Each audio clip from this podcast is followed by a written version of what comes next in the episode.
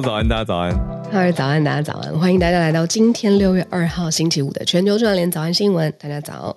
早。哎呦，你你要不要先休息一下？然后呃，跟大家讲，昨天我跟小鹿下午有照我们昨天早上预告的去录了一个特别的大学生为主体组成的一个 podcast，叫做《大学问》，等于那是我们面向大学生的一个。可以说是推广这个节目的机会吧，嗯，然后也分享我们的一些想法。那小鹿就很感人，因为小鹿昨天你知道他就是早上休息嘛，然后下午来录，录完以后又又奔去看医生了。对啊，可是我其实也蛮担心你的声音。谢谢，没关系，我觉得还可以。那因为我很想跟大家预告，就是今天八点半我们特别邀请了一个来宾，然后也是很感谢制作人的帮忙。他其实之前来我们。嗯，早安新闻的节目串联过，然后是我觉得他的口才非常好，然后思绪非常清楚，带来很庞大的资讯量。他那个时候讲的是中东，嗯，呃，所以今天八点半，我觉得我会休息，我专心听他说话。前面新闻还好，跟大家一起聊。好啊，好啊，那我们前面来整理一下社群，从社群开始，然后四题。对，等一下，小鹿刚刚讲到的是我们今天特别邀请到的联经出版社的总编辑涂丰恩。翁恩在去年有跟我们连线，一转眼时间过太快了。那今天又来跟我们连线，很开心，也期待等一下八点半，嗯，会聊台海最危险的地方。你讲的标题又出来很重哈，哦，是联经出版的啦。那我们聊那个题目。会是大家，我想其实也都很关注的。虽然听起来沉重，可是不就是每天大家在面对的事情吗？嗯，那我们来讲一下轻，我觉得这题相对轻松很多，是一个社群，我们的社群题，嗯、对，但也是很多人其实每天在面对的事情是什么呢？就是吸烟者跟二手烟的题目。我们来到瑞典，好，嗯，瑞典的吸烟人口比例非常惊人的少，欸，就是这个国家的文化当中，吸烟其实是少数者会做的事情。我觉得真的很特别，因为欧洲至少我虽然瑞典在北欧啦，可是大家对欧洲普遍印象，第一个，如果你讲欧洲，会先我自己啦，我会先想到西欧，嗯、就是一种形象上，就是大家讲，大家在讲欧洲国家四个字的时候，对我会想到西欧，然后西欧特别是法国的吸烟人口比例蛮高的，所以走在路上其实很容易被烟味熏到。我觉得这是很日常的，可是瑞典的吸烟人口竟然不到百分之五，而且它还要迈向第一个欧洲里面的第一个，里面是完全没有烟的国家。嗯，我觉得如果就是 特别在意，比如说二手烟的问题，或是你特别不喜欢嗯烟味的人，真的很很可以去瑞典旅游，很特别啊。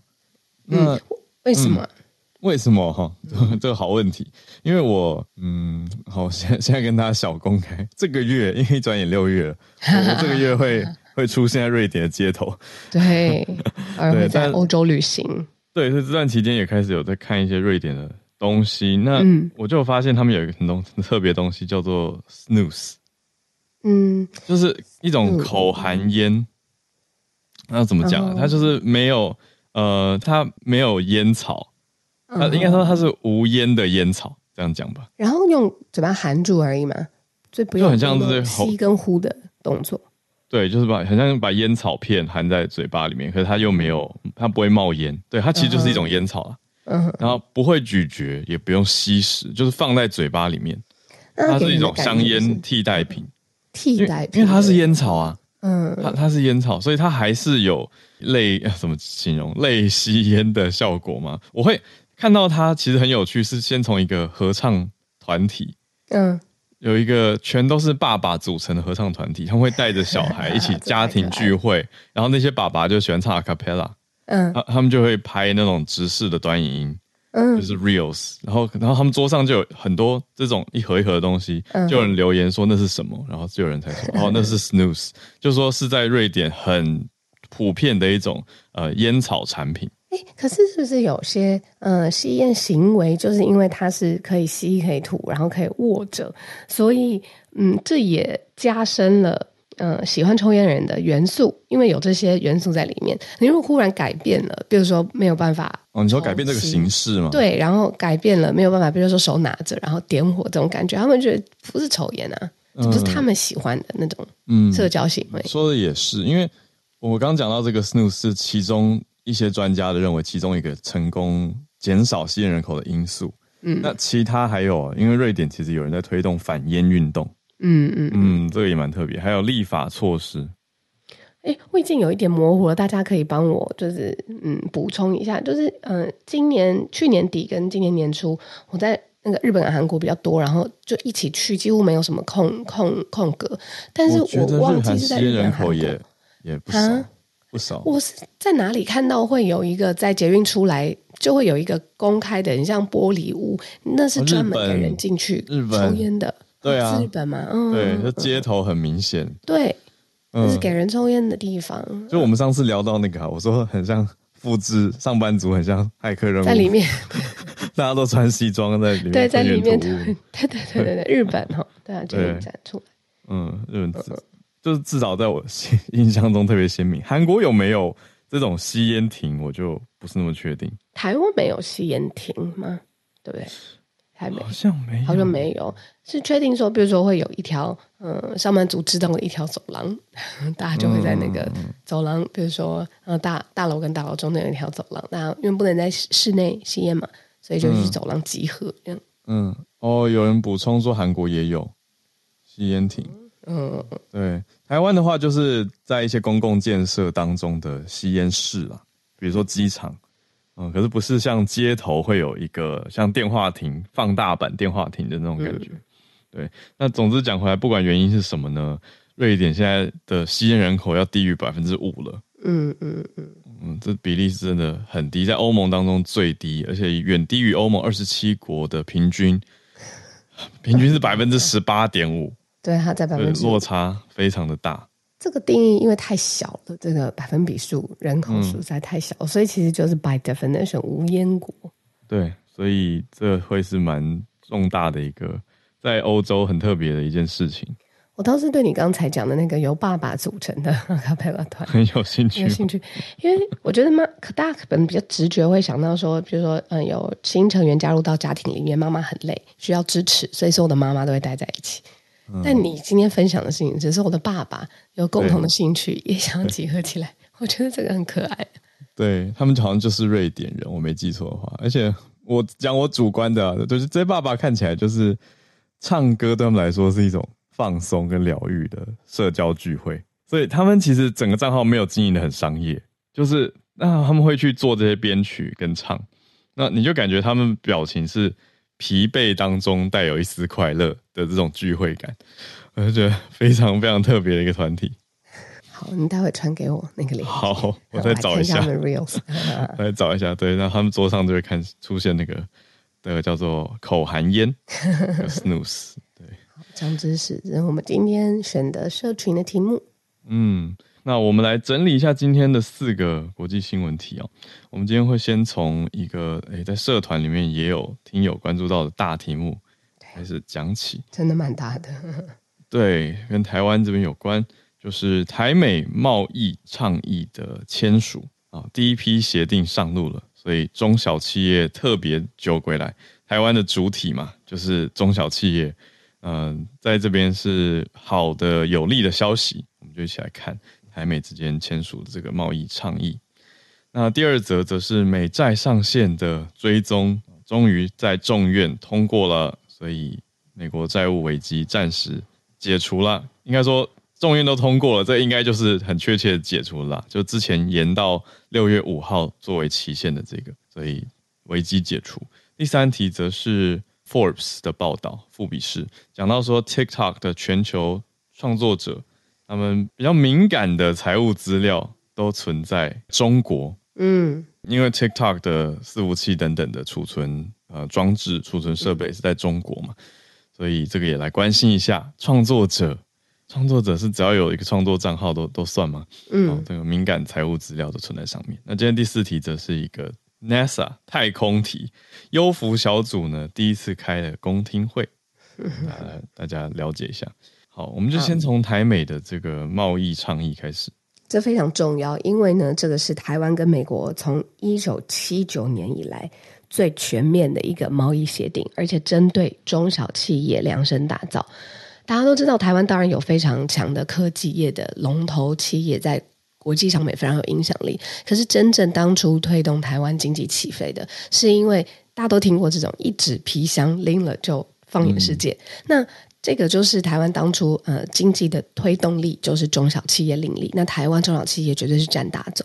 那这一次呢，签订的这个新的呃台美贸易倡议，这个是它的全名，是特别针对中小企业量身打造的。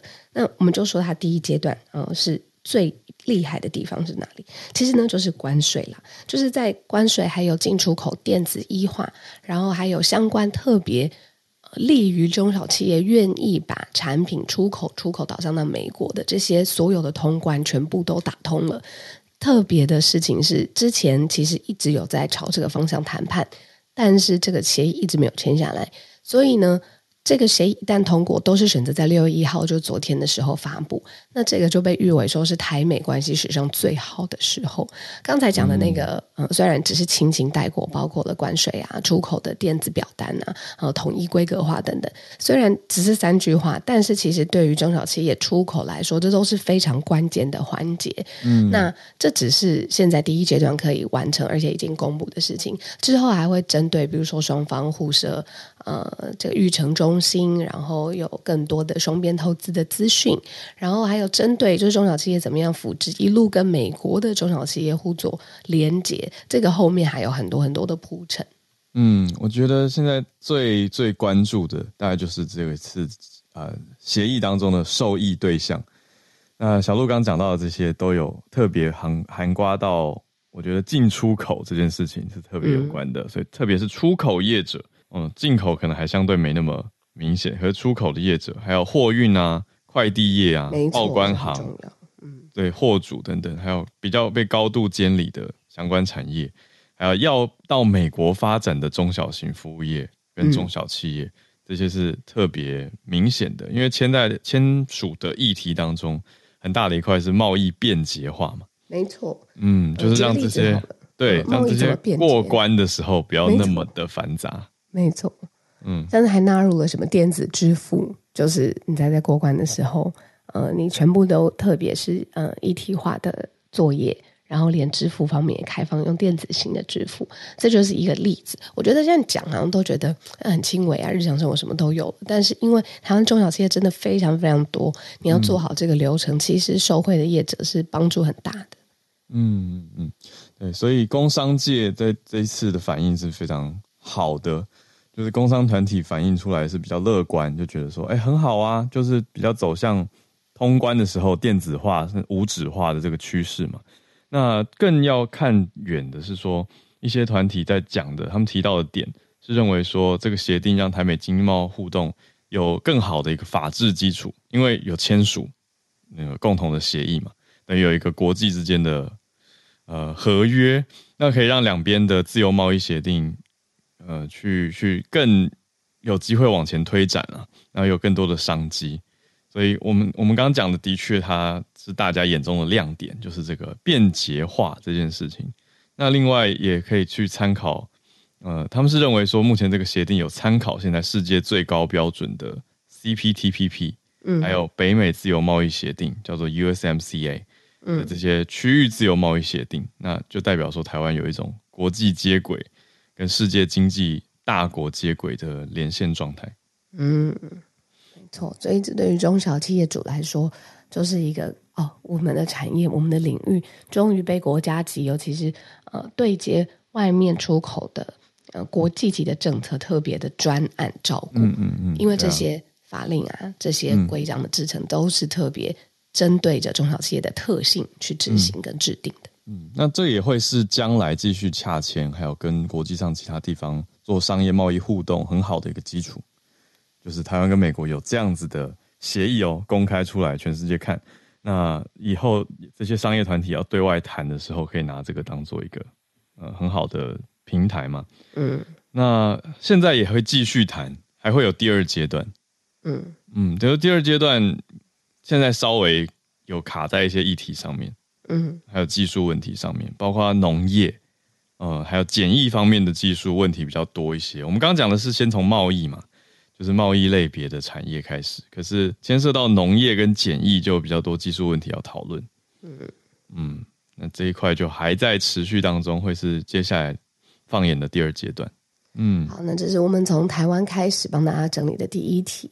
那今天第二题呢，算是我们持续追踪，然后最重要给大家一个结论，也就是我们已经谈论了好几次，然后延伸了甚至几个月的呃美债的问题。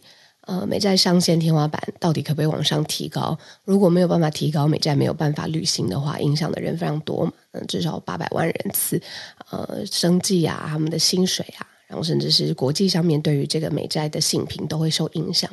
那所以呢，赶在大限来临最后一刻，在这个美国国会已经通过了一个法案，觉得到二零二五年之前，美国可以不受任何限制的把这个天花板再提高。呃，这个。时间点现在已经明确的出来了，但是呢，有一个附带的但数，就是民主党他的确必须承诺会削减联邦的支出开销，然后这个其实就是一直是众议院的议长麦卡锡他一直强调希望可以做到的。那现在呃呃国会两院里面的呃众，尤其是众议院里面的票数可以看到出来，这个是有高度共识，大家决定只要完成这个前提，美债上限就可以提高，所以时间拉到了二零二五年。嗯，那。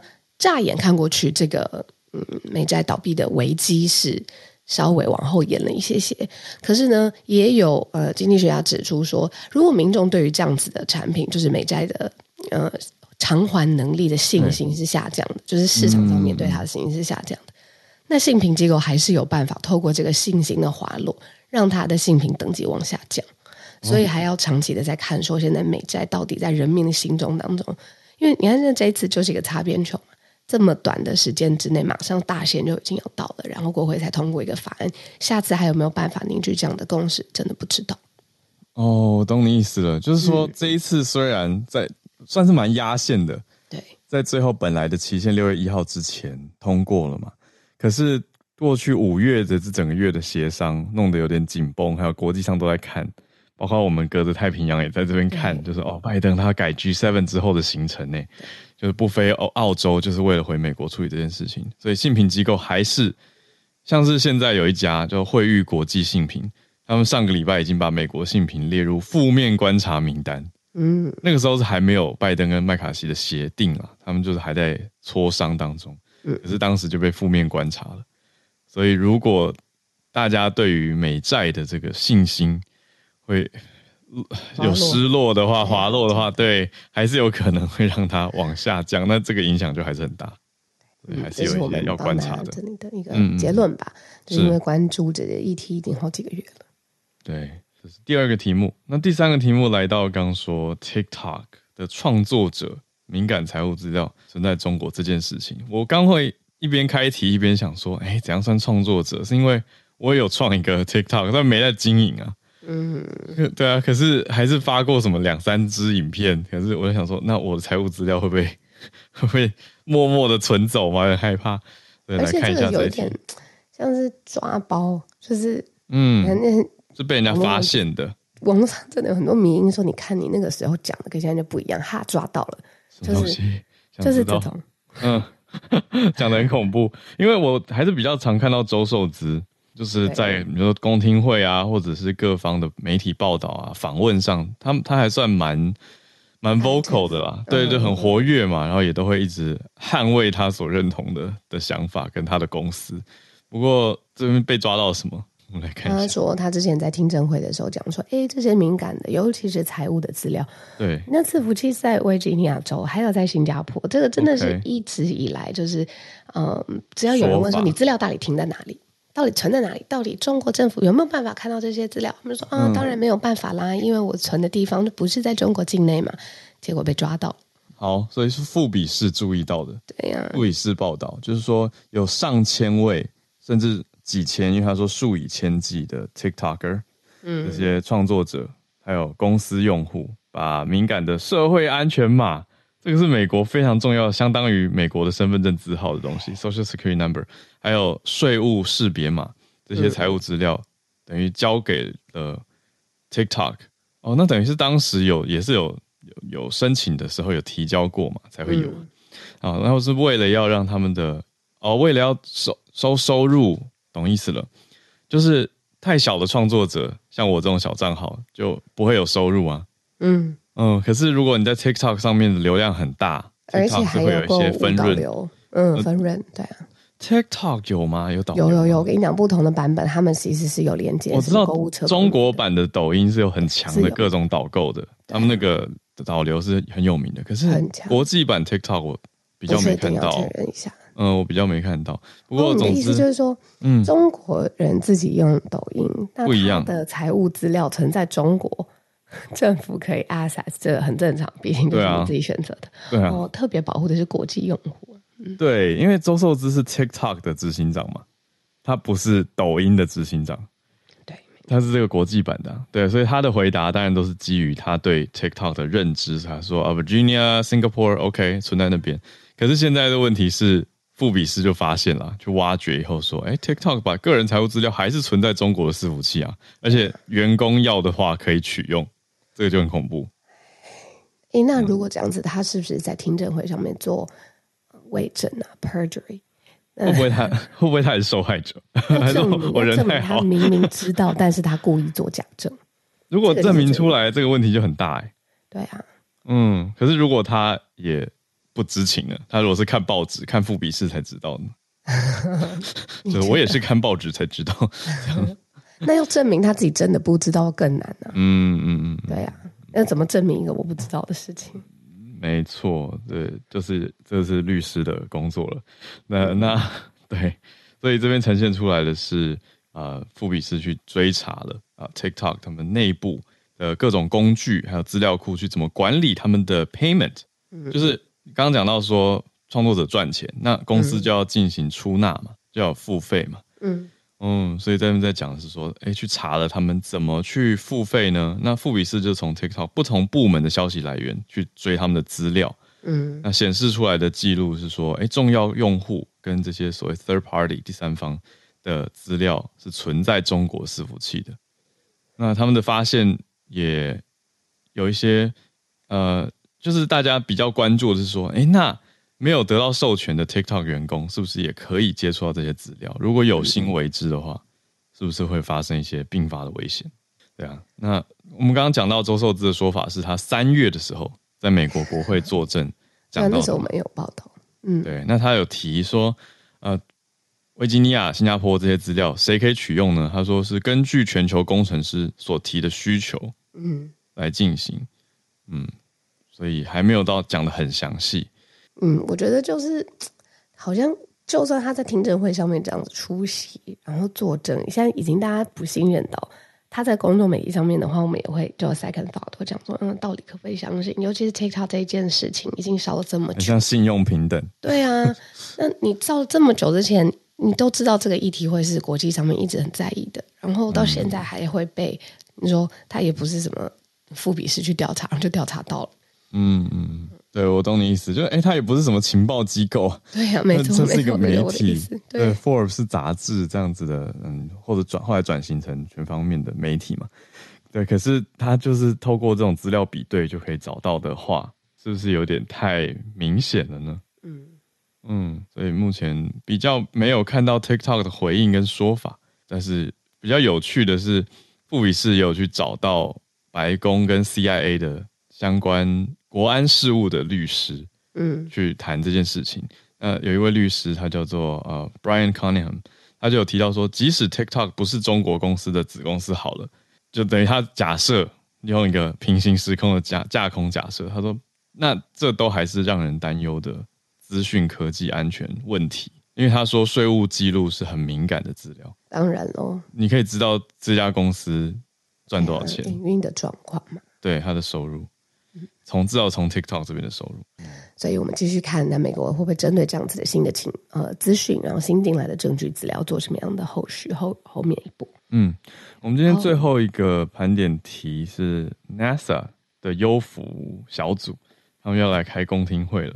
嗯，那这个 NASA 有一直就就是一个小组，他专门研究大家光是优福这个题目，就是世界上到底有没有？我觉得就可以简单分成两派人吧。就是有两种人，相信有优福是真的的人，跟不相信有优福是真的的人。可是，在 NASA 里面就有一个办公室，这个小组，对，他就是专门在研究。研究嗯，他们不用 UFO，而是用 UAP，就是不明空中现象。那这个办公室去做这个现象叫做全领域异常现象的解析，它是专门去把这个异常现象收集起来。然后呢，去解析分析它，而且是在全领域，他都已经跟你讲 all domain，就是也不用用我们对，也不用用，就是我们可以意识到，甚至是反正没有只要有点异常边界的，对，都算 all domain 的异常现象，anomaly 就是异常现象，全部都要去检查，对不对？去调查，去研究。那他们每个月有收到，哎，比我想的少，哎，每个月只收到五十到一百件新通报，嗯。但有些案例或者是通报可以解释，有些解释不来，然后所以、嗯、呃，他们就是用比较严格的呃科学方法说这些目击事件啊，大家一定知道是美国最长的就是天上出现一个什么，对对对，天空上一个照片，让大家觉得这个到底是军方的东东西吗？怎么会有东西亮在那里？或者它的移动怎么这么快？类似这种，然后就会通报，嗯、然后所以 NASA 它这个办公室就搜集了各种目击的事件。嗯，有没有办法完全解释呢？答案是有些的确没有办法解释。被你讲的很神秘。我讲我讲一下数据面。对，数据面是说，刚刚不是说五十到一百件每月通报嘛？可是里面只有百分之二到百分之五是可能真正反常，意思是其他就是大家疑神疑鬼，或者是其他因素了。你不觉得这就很屌了吗？百分之二到百分之五，你说这表示真的有反常？啊、是啦，是没错。还有起因，对呀、啊，对 我是很很好奇啦。对于有时候无知也好，或者大部分有时候就是啊，你这么对外星生物很好奇，或者外星的可能性好奇，第一个死就是你。很好啊，他为为为什么为什么第一个？我以为好奇是好，不太确定它的来意跟意图。对啊，但是 even 我听了这么多，多那我们这样远远的听着跟看着，其实我觉得蛮有趣的、啊。又又不是你知道，如果台湾说百分之五是这个真实。我就觉得很恐怖，很近。可是美国人，嗯，懂我意思，因为美国那么大，然后又有那种很空旷的大片田野。呃，如果在这边发生一些异常的气候现象，毕竟它是全领域的嘛，因为气候异常也算异常啊，它也会算在百分之二的。所以就是它希望用科学的方法去辨识，说到底哪一些是嗯科学其实可以解释的。哪一些东西真的是不是来自于我们这个星球，或者来自于这个我们熟知的人类文明的？我看到这一句的时候超级兴奋。他说，NASA 是在去年六月的时候成立这一个就是全领域的异常现象研究小组。那个时候他们是说没有证据显示任何的，你们说 UFO，他们连 UAP 是源自于外星球是没有。嗯，但是其实有一些东西一直没有办法解释清楚的，那到底是什么？嗯。对啊，他这边有举一些例子啦，就比如说听证会的时候就有讲到，因为在这个是他们第一次公开听证嘛。我们去年我有印象啦，我们有讲到这个 UAP，应该就是讲这一则。那总之现在创到现创立到现在也要满一年了嘛，那就办了一个首度的公听会，就有讲到说一个案例是海军的飞机在美国西部上空拍摄的影片出现的，是夜空中出现一系列的移动亮点。就是闪现的亮点，可是军机又拦截不到这个物体，所以这物体到底是什么呢？可是后来有查出来，就说这个物体是飞往机场的商用飞机，只是当时没有拦截到。那那这种东西就是，哎，你说感应器会不会误判，会不会有问题等等，就他们就会拿去做后续的研讨嘛，等于就有一个结案报告。可是另外一个案例就是无法解释的，就是让人大家比较起疑窦跟好奇心的，是说，呃，一个。一个影片里面，MQ-9 一台无人机在中东某个地方侦察到一个会飞的金属球体。那发表人就说，这是很常见的经典案例、典型案例，就是看到这些球体的移动方式很奇妙、很特别、很有意思。所以可以感觉到，我觉得他对于这些现象的着迷吗？就是也是在研究啦，所以就很想知道到底是什么现象。以上我们今天的四个题目，总之他们就办了一个。公听会，然后就说：“哎，要来更完善的数据。”对，可是也许有一些人很失望，就想说：“啊，这 UAP 都还没有找到跟外星的连接。”对，可是半杯水，有的人看半空，有人看半满嘛，就会觉得说：“哎，那会不会只是还没找到而已？” 也是一种想法。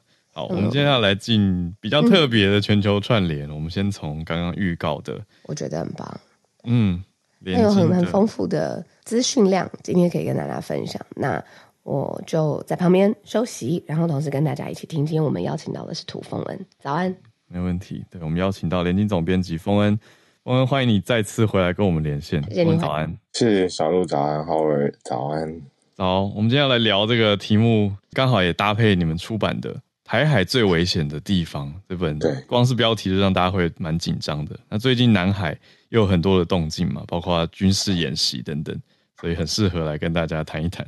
对啊，这个其实就这两天的新闻还蛮多，围绕着南海的，包括我们看到美国跟菲律宾现在在南海就是有联合军演，然后日本也加入，嗯，那澳洲其实也也有参与，那不是正式加入这样类似像观察者的身份一起，嗯、然后好像也是前两天这个啊、呃、美国那边也有一个新闻出来，就是说美中有在。更早之前，说五月五月底五月二十五号的时候，有一个这个军机等于在南海上空啊有对峙，这样连那画面都有出来了。有有有这个我们前两天刚好有整理到这一则，所以大家知道这件事。对，所以南海现在变成一个也是国际间的一个重要的新闻话题。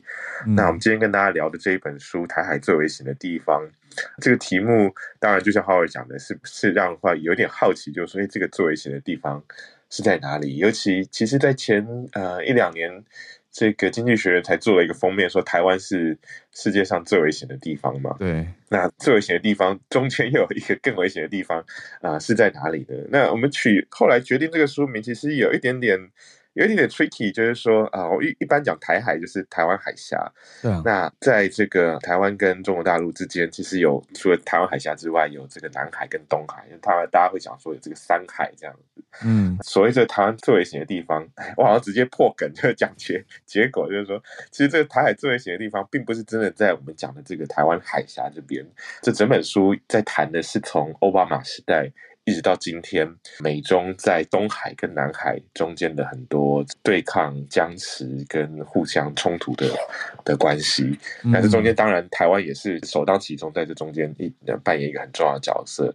但是我们也看到了，包括啊日本，包括我们刚刚讲到美国跟菲律宾的联合军演，所以菲律宾在这其中。因为南海就是在菲律宾的旁边，所以这个啊、呃，菲律宾也有它的角色。那菲律宾也因为南海的议题，所以跟中国有很多的冲突。那这本书啊、呃，要讲的就是这整个变化之外啊、呃，它有一个很重要的结论，就是说，其实我们一直在讲说，诶，这个台海之间有可能会发生军事冲突，有可能会发生战争等等的。那这个战争来的可能未必是这样。人很多人想象就是说，哎，这个台湾本岛被攻击或怎么样？他说，这个战争有很有可能是呃，先出现在南海这个地方，而且是在东沙岛这个区域里面。那它可能是一个小规模的，或是大家可能啊、呃、也听过这种所谓的灰色地带的冲突。它不是一个真正的我们想象中那种全面性的大规模的战争，它可能就是占领一个岛屿或是怎么样子的形式哦，用这样爆发的。我懂你意思，等于是说这本书它聚焦的切角会。把东南海跟东海的比重放的也许更多一些，那它的模拟情况或者这个预拟的情况，跟大家想象中这种全面爆发的说登陆战啊或者什么是蛮不一样的。对啊，我也觉得像刚刚小鹿一开始讲的，这个资讯量非常非常的丰富，因为我们过去当我们这个每天每天在看啊各种新闻出现，那不断的有新的事件，那这本书。啊、呃，我刚刚讲从奥巴马时代开始谈起，所以他其实把时间拉得比较长，十多年的时间看美中在东海跟南海这个地方态度的变化跟他们关系的变化，那就很有意思。因为其实南海跟东海本来不是中美这么关注的一个呃地方，因为对美国来讲，这个东海跟南海其实是。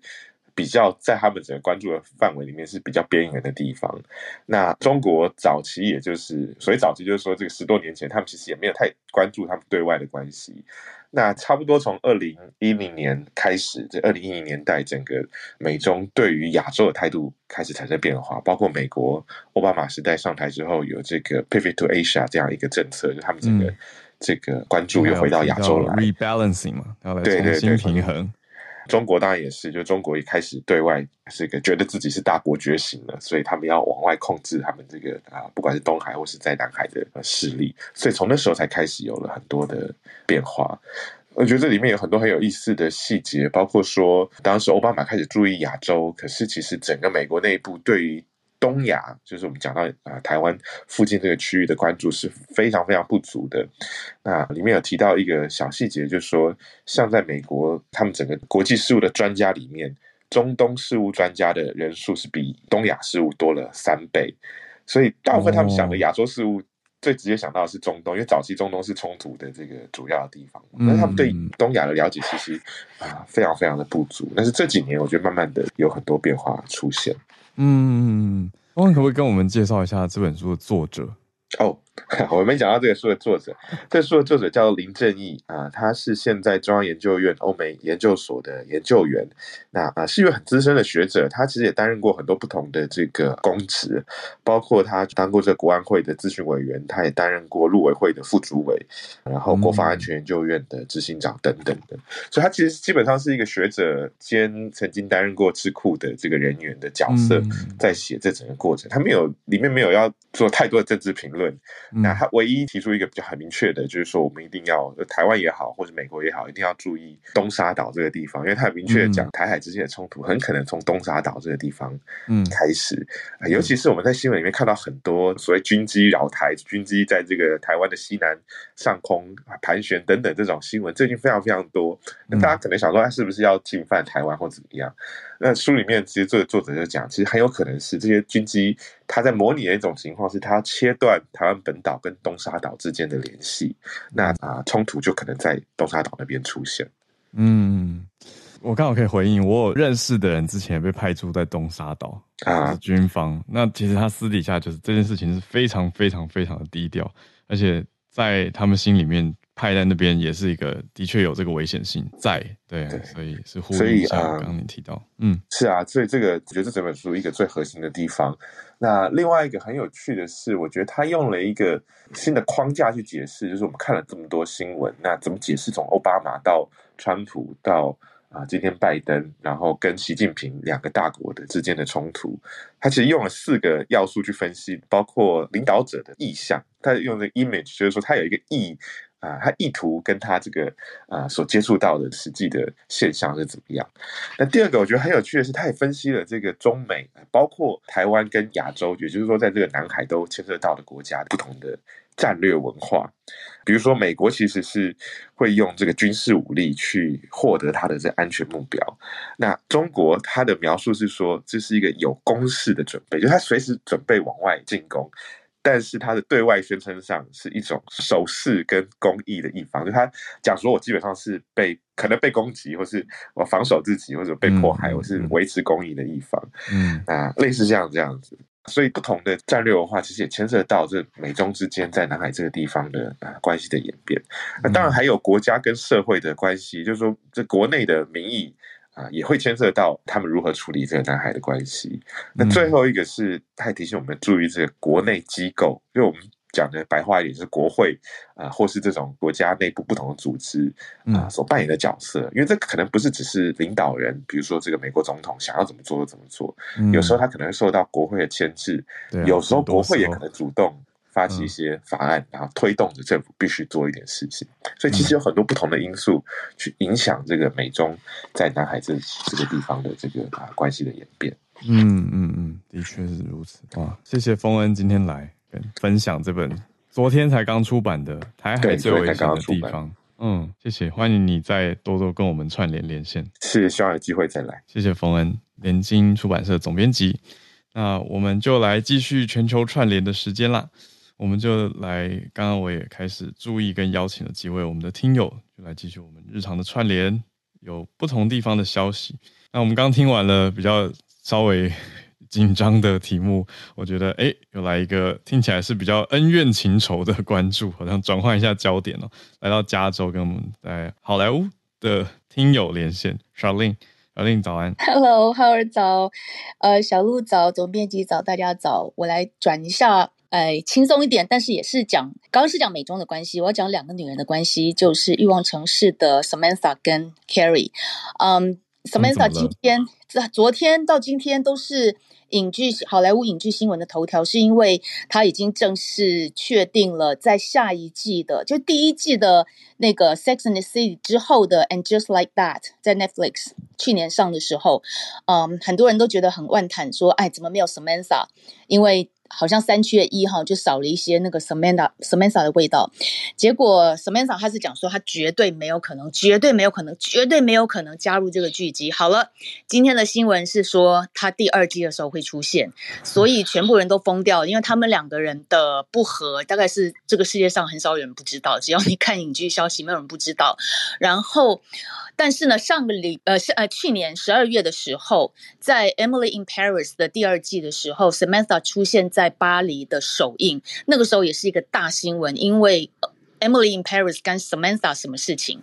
但是那个时候我就知道一定会有下文，因为 Emily in Paris 的制作人就是欲望城市的制作人，嗯，所以他会出现，一定有事。果然让我等到了，好，他会 加入第二季。那你就觉得说，哎，你你给他自己打了几，给自己打了几巴掌，讲讲的那么水，就是水火不容、斩钉截铁的。好，大家可能要。呃，影迷如果一直想要看他们两个同台的话，应该会失望，因为他们两个不会同台，要在最后一集的时候才会出现他。因为在这个剧集里面，他、哦、这么清楚，对对对，他等于是搬到伦敦去了，他基本上就搬到伦敦，哦、所以三缺一嘛。但是在伦敦的时候呢，最呃第二季的最后一集，他会跟呃跟这个 Carrie 打一通电话，所以他们两个绝对没有同台拍戏，他们两个绝对没有同场，没有一起出现，什么都没有。但是 我也觉得说，你是有必要这样吗？那也证明说，这个制作人真的很很很屌哈。呃，竟然可以把他拉回来，对，一直到对，一直到我最后发现了一件事，就是下个月，呃呃呃，Just and Just Like That 的第二季上档的那一天，Kim Control 这个 Samantha 他自己有一出 Netflix 的剧集上档。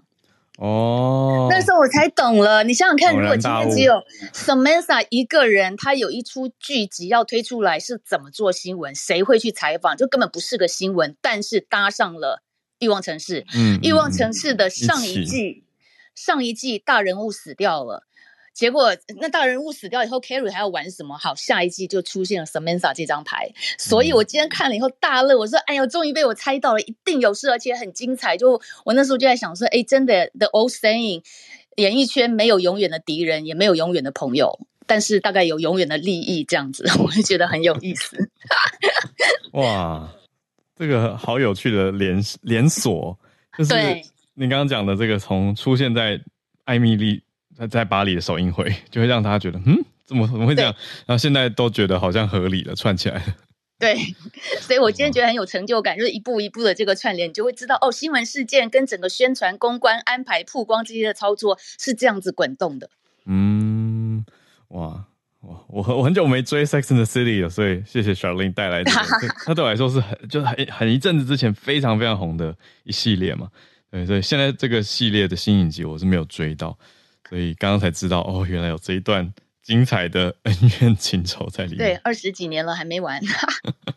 谢谢小林，谢谢，太有趣，再继续关注一下。对啊，那等于他这个新戏到时候一出来，又已经很有媒体声量了，也会让大家好奇。那我们继续来连线跟 Joey 连线，Joey 关注的也是影视的相关，可是看到的不是美国，而是欧洲。Joey 早安，Hello，Hello，小鹿早安。啊，没错，我们今天来到欧洲。那算是有两个消息，一大一小。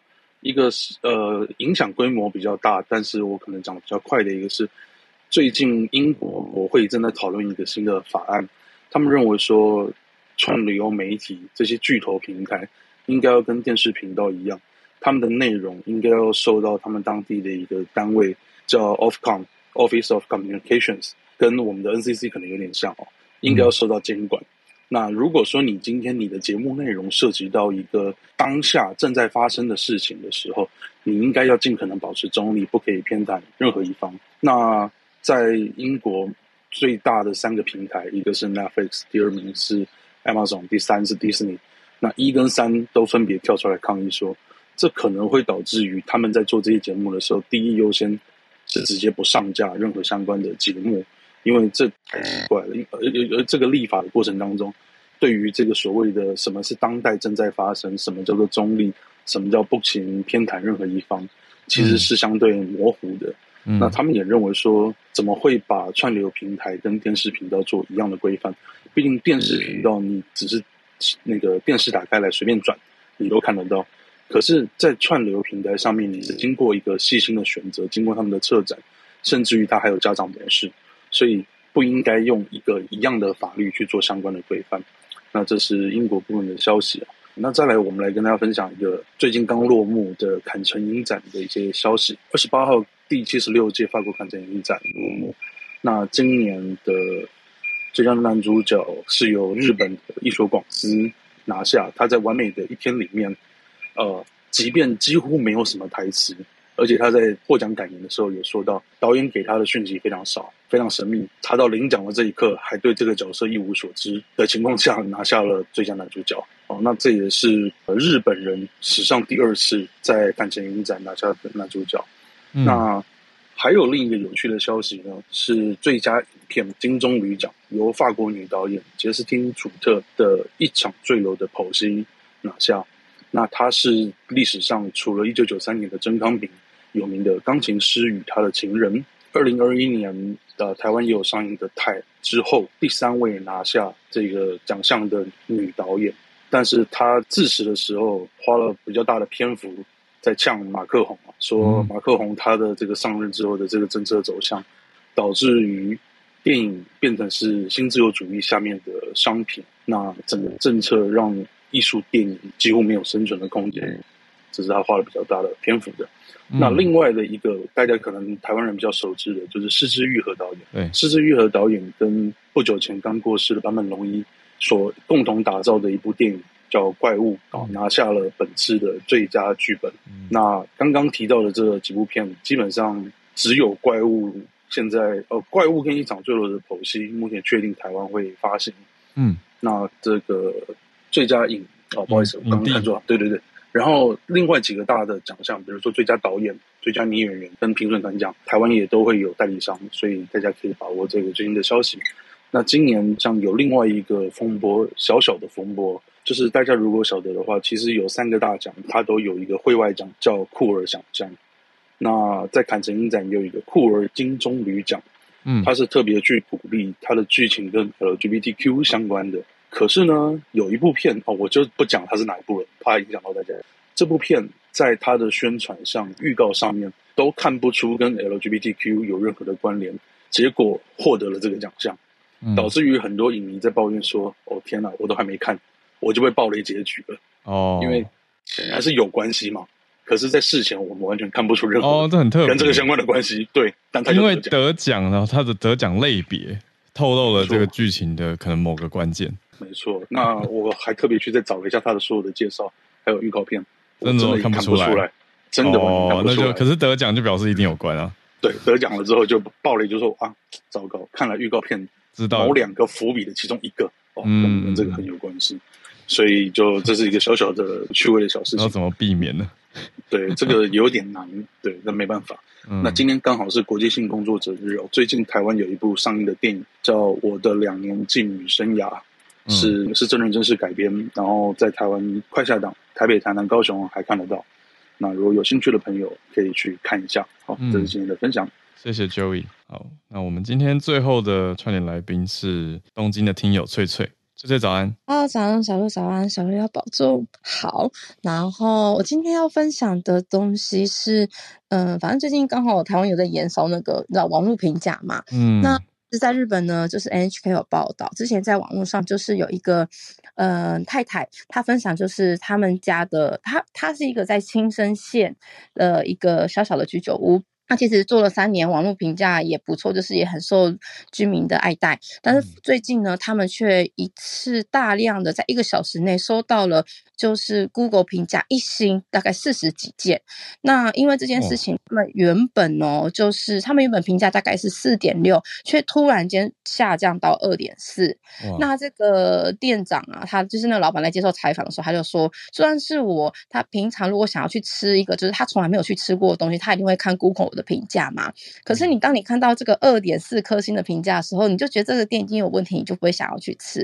嗯、所以他就觉得这个事情怎么讲？因为这样的呃突然间的大量的一星评价，让他的店整个就是评价下滑。那其实他又是从疫情的时候就是很努力，就是一路就怎么讲撑到现在，总算因为你知道，包括呃。整个疫情趋缓，然后很多就是都解禁之后，他觉得哎，说不定店里的生意总算又可以好起来的时候，却来一个评价。嗯、他其实整个因为这样子，真的非常的消极，就是有点就身体上还出了问题这样子。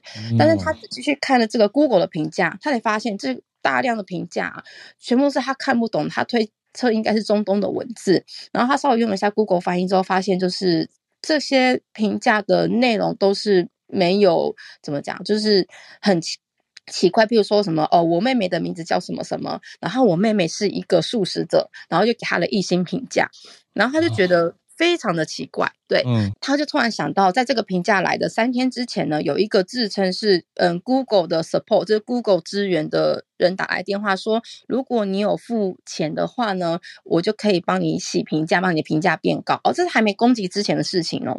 然后他听到这个，当然觉得很奇怪，而且他也不想要做这样的事情，所以他就拒绝了。嗯、没有想到三天后就来了这么多大量的硬性评，哇哇哇哇哇！所以他觉得这个应该是有关联的，嗯，那一种威胁，新时代的一种。是的，当然就是她太太看到她老公这么的，就是沮丧，所以她有就是在推特上面求救，然后就看到很多人有讲说，哦，他们之前有遇过这样的事情，然后呢，甚至有人呢就是付了钱，可是问题是评价并没有改变，就是有人是有上当被骗的。嗯，那太太也有发现这种这样这样的手法，其实在去年在纽约的一些餐厅有发生过类似的事情。对，那幸好是因为这样的。的扩散之下，然后大家有给他建议，比如说像这种所谓的一星不实的一星评论，甚至这些人没有来过店里的，你是可以向 Google 投诉的嘛？嗯，对。然后这这因为这样，其实 Google 也有回应说，他们目前正在处理，然后也希望可以继续预防这一种就是不实的攻击。嗯，好，那就是呢，他们。NHK 有另外采访了，就是青森大学的一个教授说，为什么这一次被攻击的是在青森？我们知道青森就是在那个东北，就是比较比较上面的地，嗯、呃，比较上面的地方。为什么这很有名的青森？对对对，没有错。那他就是说，为什么？哎，记者就说，哎，为什么青森会成为这次的攻击目标？因为你知道，其实像那个东京啊，什么名古屋、大阪，都有很多有名的餐厅。对啊，一级战区。对，威胁的话不就好嘛？但是教教授说不是，倒过来讲，轻生反而是更容易被攻击的地方。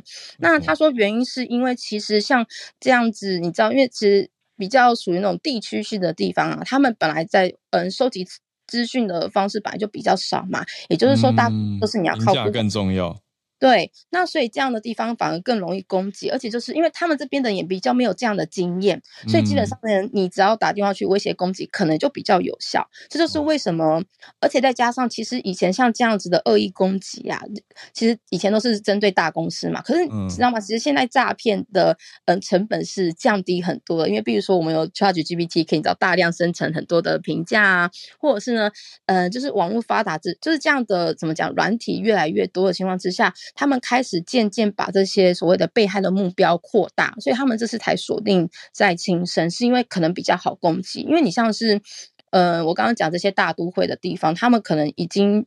有很多大量习惯应应对这种事情，而且他们本来就有大量的评价，所以其实他们怎么讲比较难被洗掉，不是比较被、嗯、比较难被洗掉，嗯、对啊。但是幸好说现在因为有大家的支持，所以这些评价恶意评价也慢慢的被消掉。然后呢，就是甚至有人在网络上看到之后，以前的客人就是回来，嗯，就是这间店，然后是支持他们。对，哦、可是呢，其实呢，嗯，倒过来讲，可能大家要注意的是，就是其实。我们以前讲啊，Google 评价基本上是比较怎么讲，就是比较没有任何问题的。可是现在这个时代呢，反而像我们之前看新闻报道，让就是你没有去过，你却故意恶意评价，像台湾之前那些事件，其实我们都可以仔细要再检视，就是评价这件事情，嗯，它本身代表的意义，还有我们在看评价的时候，可能不是只看那个。叫几颗星，你可能要看内容物才能决定这间店到底是不是好的。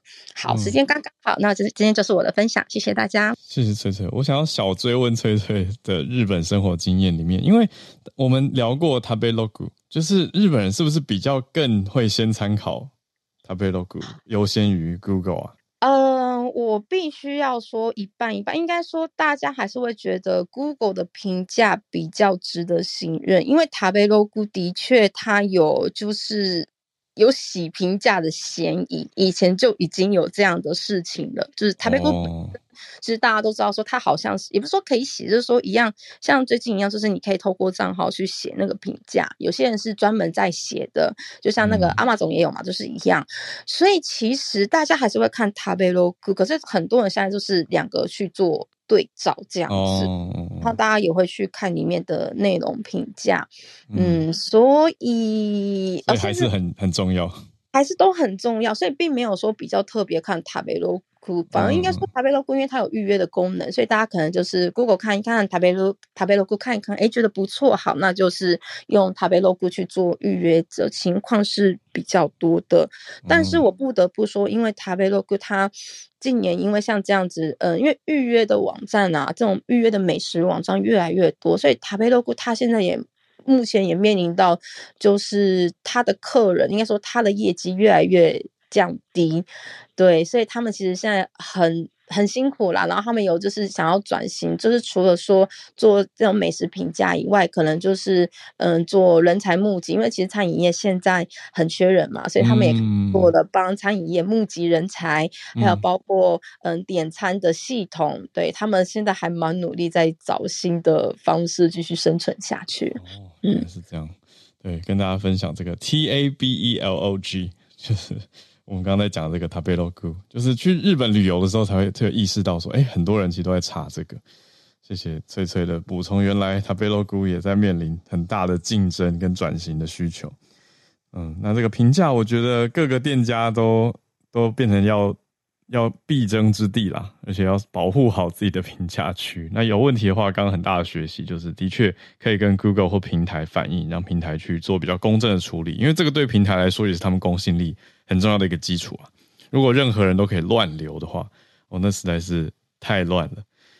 那听起来是中小型店家特别要注意。那也觉得希望平台可以制止这种恶意的，用用城市或是什么限制的方式吧，来保护店家跟整个平台的公信力。